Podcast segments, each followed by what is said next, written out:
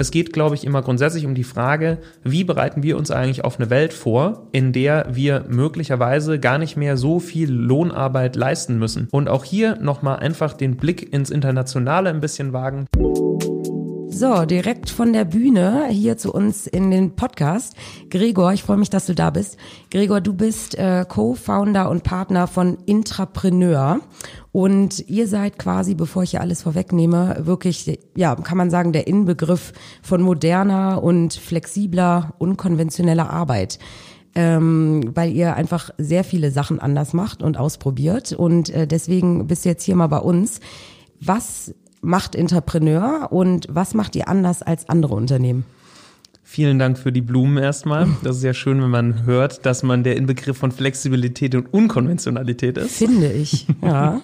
ähm, ich glaube, wir, wir machen tatsächlich viele ähm, Dinge anders und denken auch anders, weil wir uns das als eine als ein eigenes Unternehmen, als eine eigene Gruppe gut erlauben können. Und ähm, ich würde da heute sicherlich gerne das ein oder andere von teilen, wie wir das angehen. Vielleicht kann man davon sich inspirieren lassen und ähm, vielleicht kriege ich auch noch ein bisschen Inspiration mit. Ja, also wie gesagt, ich wollte es eigentlich nicht vorwegnehmen, aber äh, weshalb habe ich das gesagt? Also ihr macht sehr, sehr viele Sachen. Also ihr habt eure Sommer-Sabbaticals, ihr habt eine Vier-Tage-Woche, ne? euer Motto, Freitag mhm. sind wir nie da, also Freitag frei. ähm, dann habt ihr auch äh, ein transparent, transparentes Gehaltssystem, ne? wenn ich es richtig mhm. verstanden habe. Und äh, jetzt neu. Ja, jetzt, jetzt neu, genau.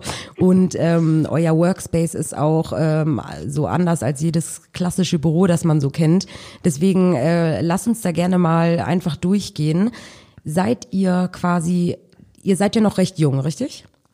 Also wir sind auch in die Jahre gekommen inzwischen. Ja, ja, wir genau. haben tatsächlich, vielleicht um das so ein bisschen mal ähm, aufzumachen, so die Spanne. Ich ähm, habe an der Universität Carsten und Nina kennengelernt, meine beiden Mitgründer, mhm. die übrigens miteinander verheiratet sind und einen Sohn haben. Noah, liebe Grüße an dieser Stelle. liebe Grüße. Ähm, wir haben im äh, Studium der Gesellschafts- und Wirtschaftskommunikation an der Universität der Künste studiert, das heißt quasi Wirtschaft an einer Kunstuniversität. Mhm. Und da bekommt man schon so ein bisschen einen anderen Blick für die Dinge oder überlegt sich, okay, was kann ich ich da eigentlich in der Wirtschaft anders denken, wenn ich sie mehr als Gesellschaft denke. Und ähm, haben das Unternehmen Intrapreneur gegründet, ähm, ein Beratungsunternehmen, das eigentlich mit dem Kontext, ähm, wir bringen Veränderungen in Organisationen, ähm, vor allem mit dem Schwerpunkt Nachhaltigkeit gestartet ist und haben dann quasi aus ohne Kontakte, ohne dass wir irgendwo lange gearbeitet hätten, einfach gesagt, wir, wir legen los, wir machen uns bekannt, wir gehen raus in die Welt und ähm, versuchen tolle Leute zu treffen und mit ihnen zusammenzuarbeiten. Das haben wir dann quasi mehrere Jahre gebootstrapped und das hat auch ganz gut funktioniert. Das Unternehmen ist dann gewachsen in Personen und im Umsatz und hat auch seinen Fokus nochmal ein bisschen verändert. Und äh, eigentlich sind wir heute eine ähm, Unternehmensberatung, die den Menschen komplett in den Mittelpunkt stellt. Das heißt, uns interessieren eigentlich alle Fragen, die damit zu tun haben, ähm, wie Mensch und Arbeit zusammenwirken. Da geht es natürlich ganz, ganz viel um das Thema Unternehmenskultur. Ähm, das ist so unser, würde ich sagen, unser, wie sagt man da so, ja, so die Hausmarke, das Thema Unternehmenskultur, sich damit ähm, zu beschäftigen, wie, wie funktioniert eine Kultur, wie sieht sie aus, ähm, was kann sie bewirken, ähm, wie kann ich sie gestalten, ähm, was muss ich zulassen, was kann ich steuern. Und im Kontext der digitalen Transformation geht es bei uns eben sehr stark um die Frage, was das mit den Menschen macht. Also wenn sich eine Organisation sehr stark verändert und ähm, sehr stark digitalisiert, und da reden wir durchaus auch davon, dass beispielsweise Robotik oder Algorithmen gewisse Aufgaben übernehmen, dann hat das eine ganz bestimmte Wirkung auf Menschen. Es gibt die Menschen, die davon total begeistert sind und für die das Riesenchancen hat. Und es gibt genauso auch Menschen, die haben davor einfach irgendwie so ein bisschen Angst oder so ein bisschen Bedenken. Und die Frage ist eben, was liegt vor und wie geht man damit um? Das erforschen wir, das erkunden wir und da unterstützen wir Organisationen dann dabei eben auch Lösungen zu finden mhm. und sind da sehr viel in Kontakt mit, äh, mit, mit HR-Bereichen, mit Vorständen, aber auch mit Digitalabteilungen und mit einer sehr breiten Palette von Kunden. Das reicht dann von ähm, Konzernen, ähm, die sich in der Transformation befinden, bis hin aber auch zu modernen ähm, IT-Konzernen, zu Mittelständlern, die sich verändern und eben auch Startups, ähm, die am Wachsen sind. Ähm, genau.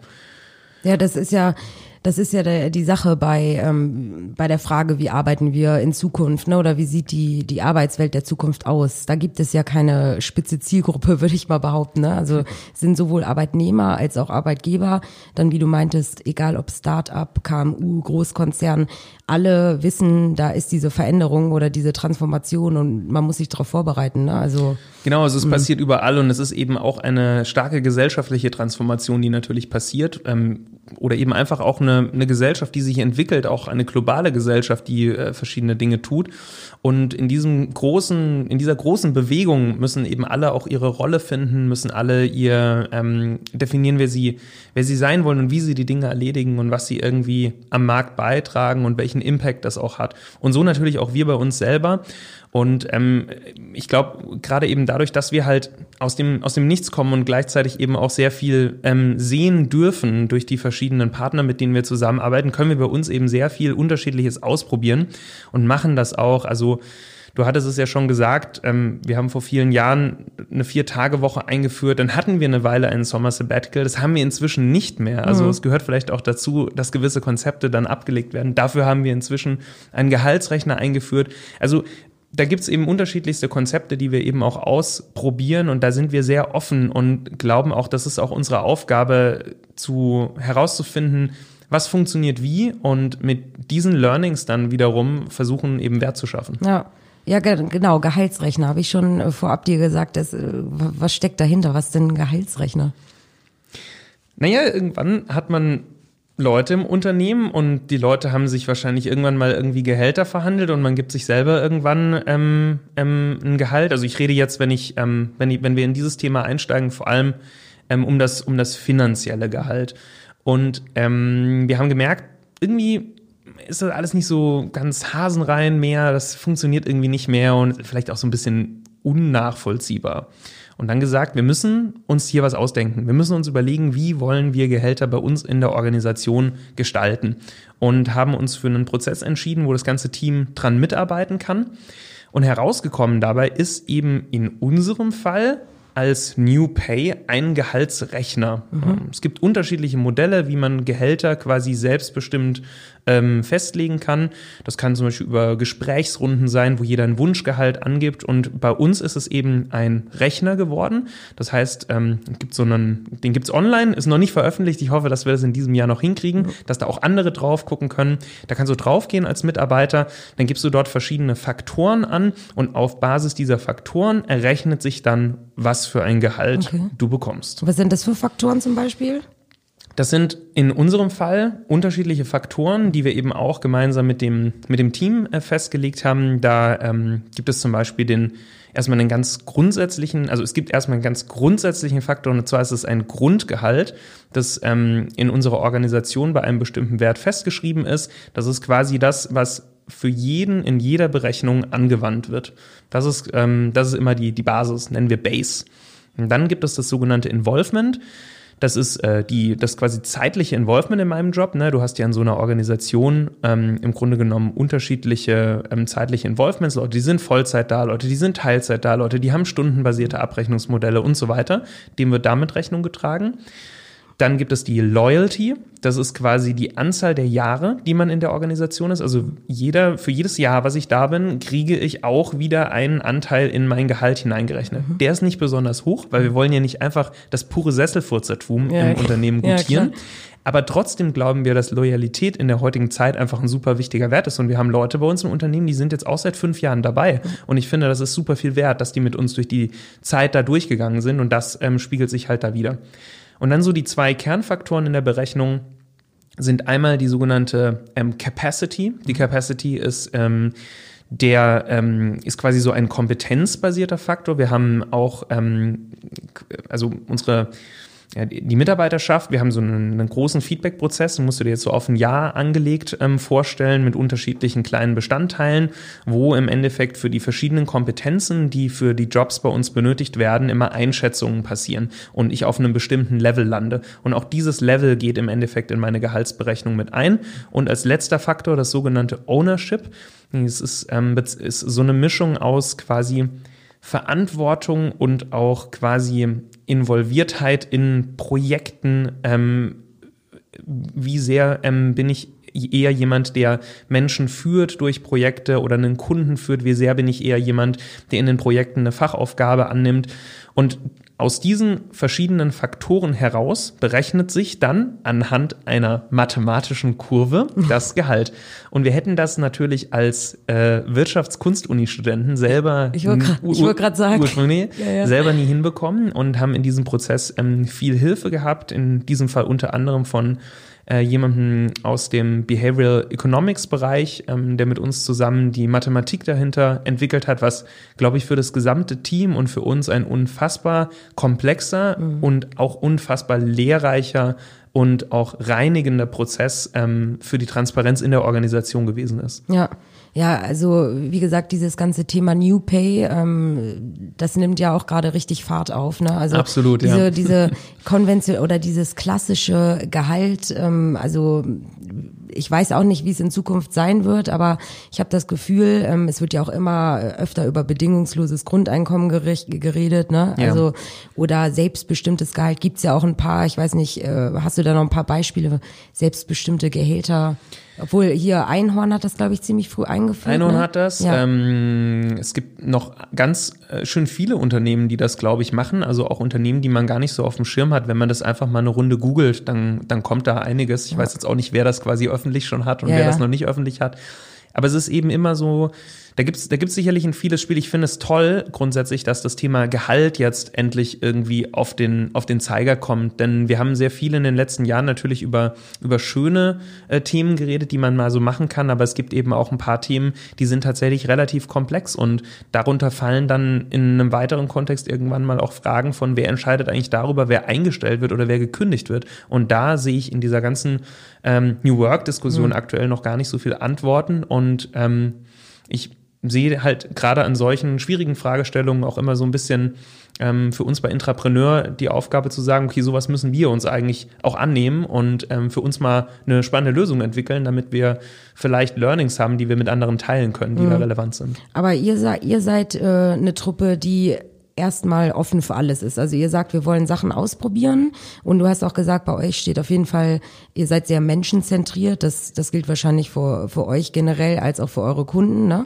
Und dann kommt ihr zusammen und ähm, entscheidet quasi alle zusammen, dass ihr Dinge mal anders machen wollt oder ausprobieren. Also jeder denk, hat da quasi Mitspracherecht. Das ist, das ist sicherlich so eine, ja, so eine Grundhaltung. Also wir haben, wir sind ich glaube, wir agieren sehr, sehr ähm, wertegetrieben. Wir haben sehr früh in unserem Unternehmen uns einfach mal irgendwie aus Gag, das machen, glaube ich, sehr, sehr viele Startups, so eine Reihe von, von Werten aufgeschrieben. Und ganz erstaunlicherweise, natürlich über unseren Kontext hinweg, äh, sind, die, sind, die, sind die ähnlich geblieben über die Jahre. Die wurden aber auch immer ähm, bedeutsamer, weil wir die wirklich angefangen haben zu leben und weil wir die dann auch aufgeladen haben. Und zwar durch ganz konkrete er Erlebnisse und Ereignisse in unserer Organisation. Und dieser Entdecker-Spirit bei uns, wir haben so einen Wert, der heißt Stay Curious, der war eigentlich schon immer da und der bezeichnet eigentlich einfach dieses, wir haben Bock, Fragen zu stellen. Wir haben Bock, die Dinge neu zu erfinden. Wir wollen eigentlich nicht so der Antwortgeber dauerhaft sein, der immer aus dem Erfahrungswissen sofort die Dinge parat hat, sondern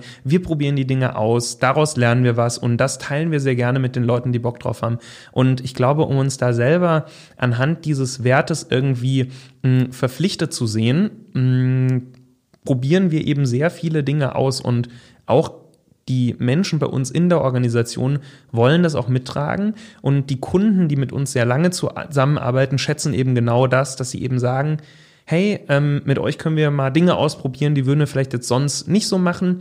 Und ähm, das führt uns zu einem spannenden Ergebnis und gibt uns Implikationen dafür, wie wir das vielleicht auch auf die Organisation skalieren können. Mhm. Und an dem Punkt würde ich sagen, beginnt dann eben irgendwo auch so die Magie eben irgendwann zu sagen, so wir probieren nicht nur Dinge aus, sondern wir führen die auch wirklich ein und wir überlegen uns auch, wie man in einer großen Organisation wie einem Konzern oder eben ähm, einer Organisation, die international tätig ist mit unterschiedlichen Teams, verschiedenste Konzepte realisiert. Und es wird definitiv nicht top-down funktionieren, mhm. sondern da wird es andere Ansätze geben müssen, wie man sowas einführt, wie man sowas bespricht, wie man sowas kommuniziert und wie man sowas umsetzt. Und das ist einfach wahnsinnig spannend ja. und komplex. Und ähm, eure Kunden, ähm, also ich sag mal, normalerweise, wenn man zu einer Beratung geht, ne, dann hast du ja, also ist es ganz witzig, weil immer dieser Begriff Unternehmensberater, äh, Berater, da hat man ja gleich schon, äh, ne? Oh diese, yeah. Ja, du mein weißt genau, Problem. du weißt genau, was ich meine, ne? Dieses, ja, die arbeiten zwölf, dreizehn Stunden und äh, fliegen, mm. fliegen durch die ganze Welt und Konzepte, Konzepte und wie, und ihr seid ja nun mal alles andere als äh, konventionell, was das angeht. Ähm, wie reagieren denn da die Kunden drauf, wenn sie wissen oder wenn sie hören, dass ihr eben ne, nicht so eine klassische Unternehmensberatung seid?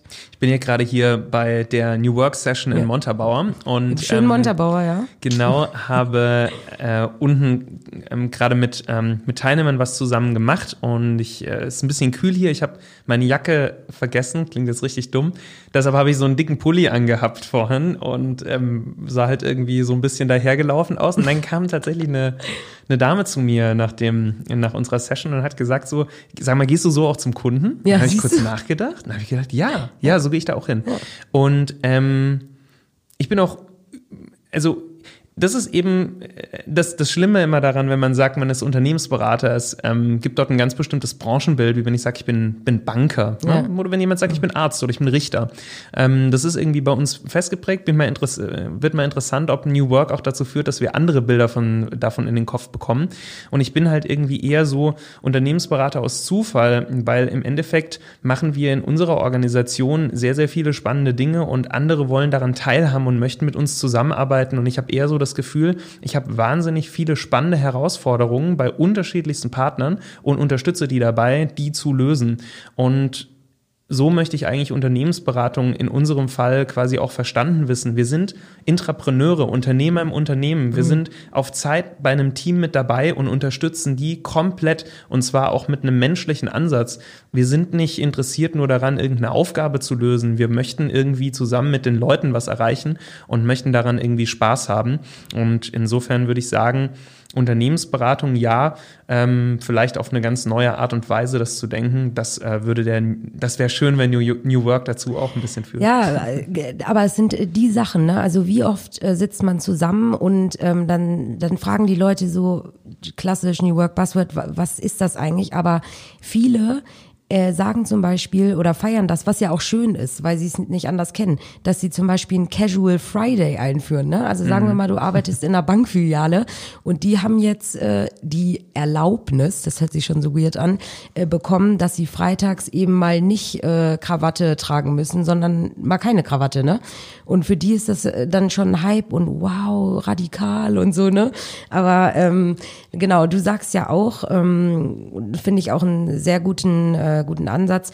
New Work oder Zukunft der Arbeit oder Veränderung ist das, was man draus macht. Ne? Also es kann ja jeder für sich selbst definieren, was er modern findet oder was nicht.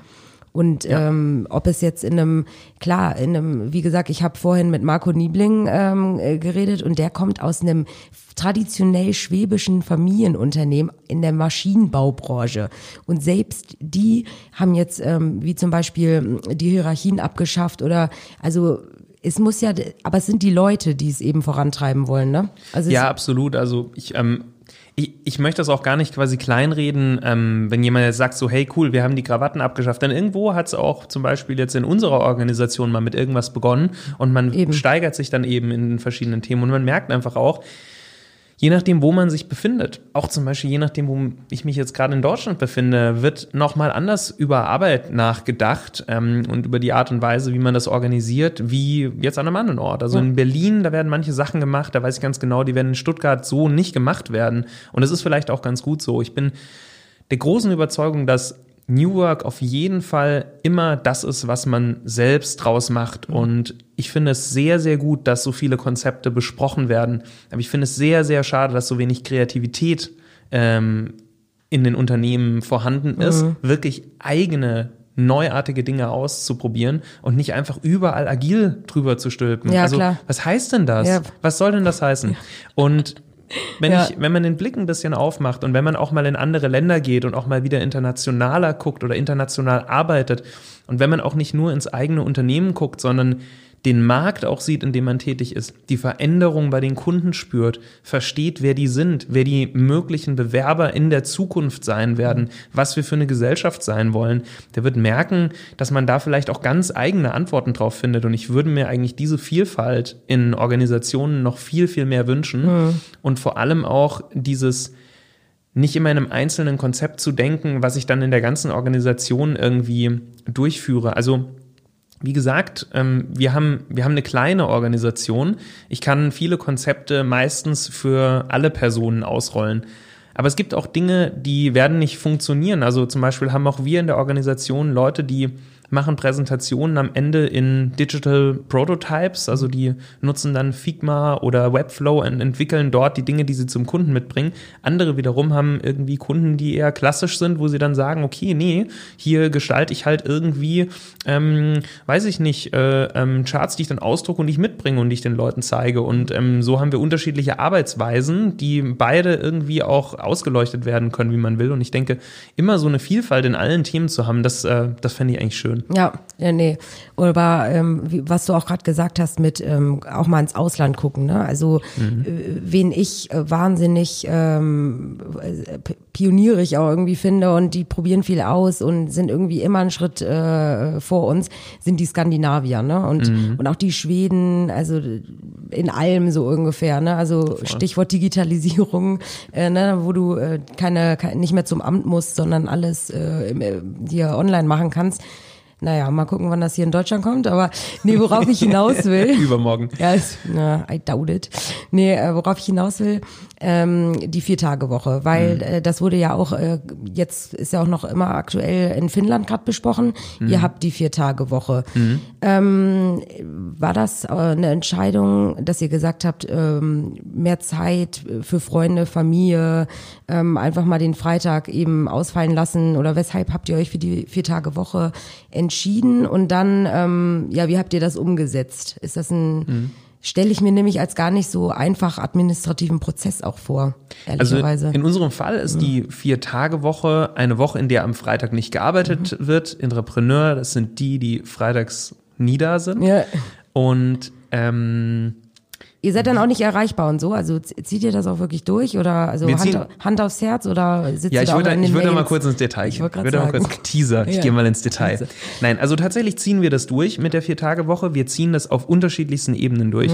Mhm. Die eine, und das ist, glaube ich, für viele New Work-Themen auch recht relevant, ist die arbeitsrechtliche. Ähm, am Ende geht es wirklich darum, sich zu überlegen, möchten wir als Unternehmern unseren Arbeitnehmern die ähm, Vier-Tage-Woche auch im Vertrag zugestehen? In unserem Fall heißt das ja. Das ist eine 32 Stunden Arbeitswoche bei unseren äh, Kollegen und es steht im Vertrag auch, die Arbeitstage sind Montag, Dienstag, Mittwoch und Donnerstag.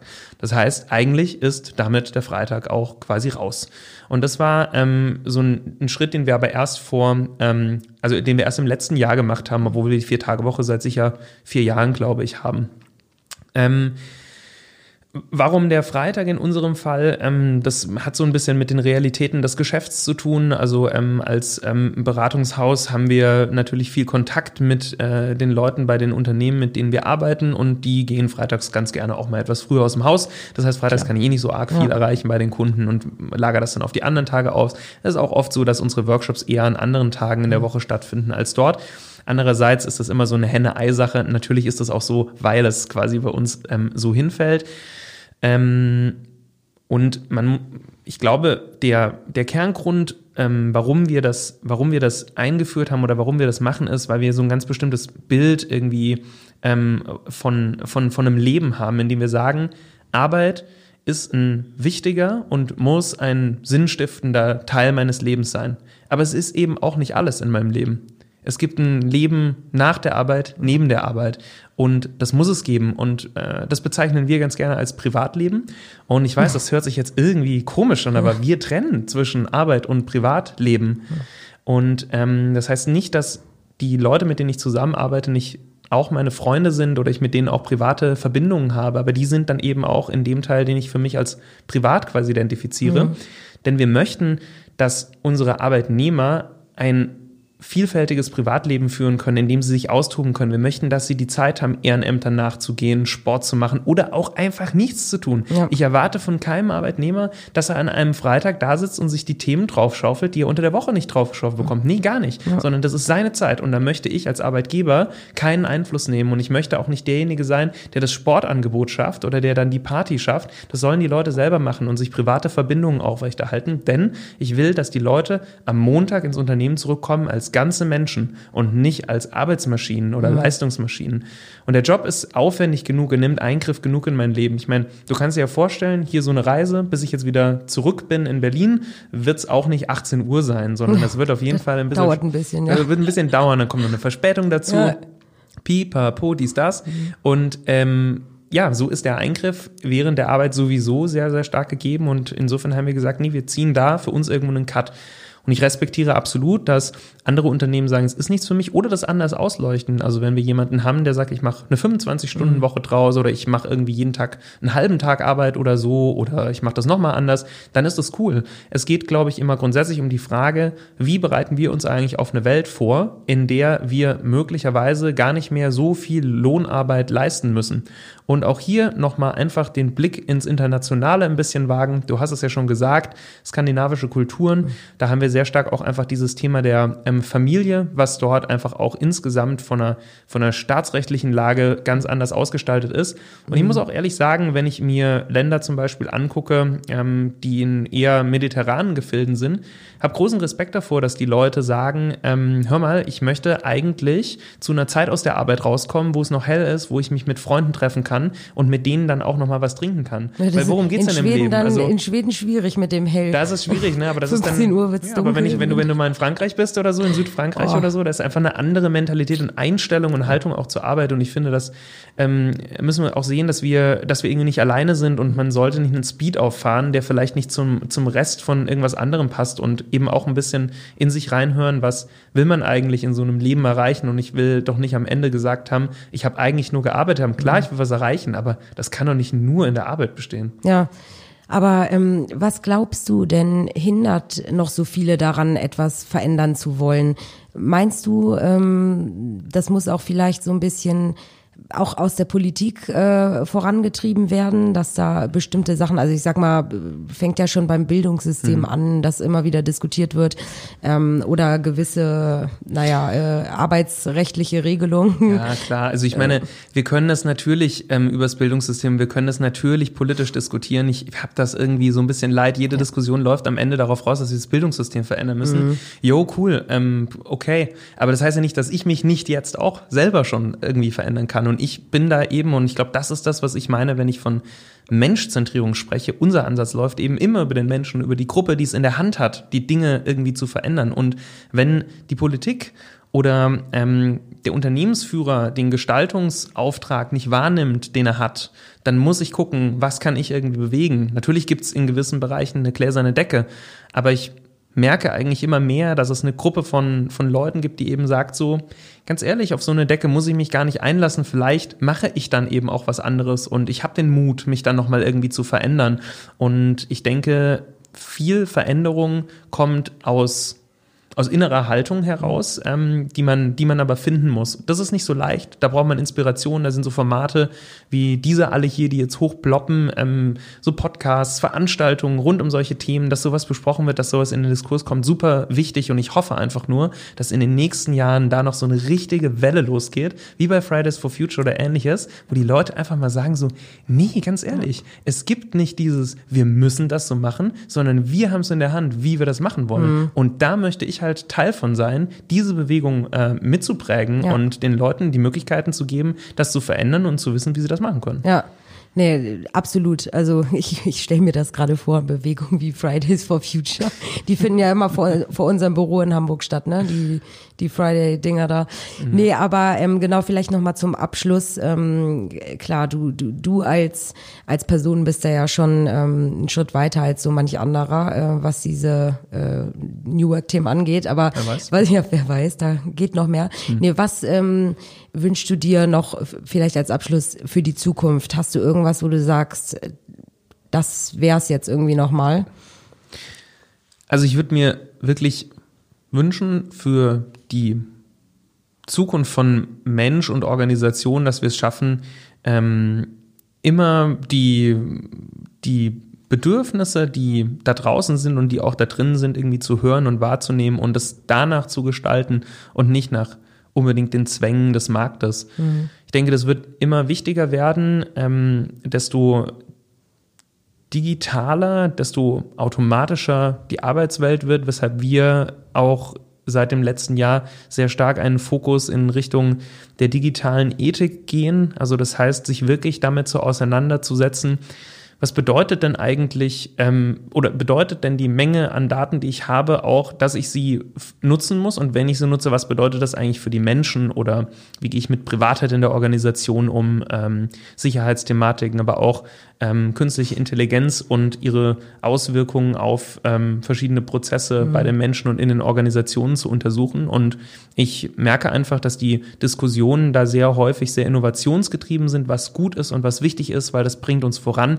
Aber dass man eben sich manchmal auch einfach fragen muss, welche Folge wollen wir denn für uns als Menschen irgendwie erreichen? Mhm. Was wollen wir für unsere Kunden erreichen? Und ähm, dass wir das nicht vergessen und dass wir den Mensch da irgendwie immer in den Mittelpunkt unseres Tuns ähm, stellen, äh, in seiner Umgebung und nicht vergessen, was wir auch für einen Impact auf unserem Planeten haben, das wäre mir wichtig. Und da hoffe ich, äh, da kommen wir wieder hin oder gehen ja. weiter dahin und ja, ja. leiste ich meinen Beitrag. Plus eins. Nee.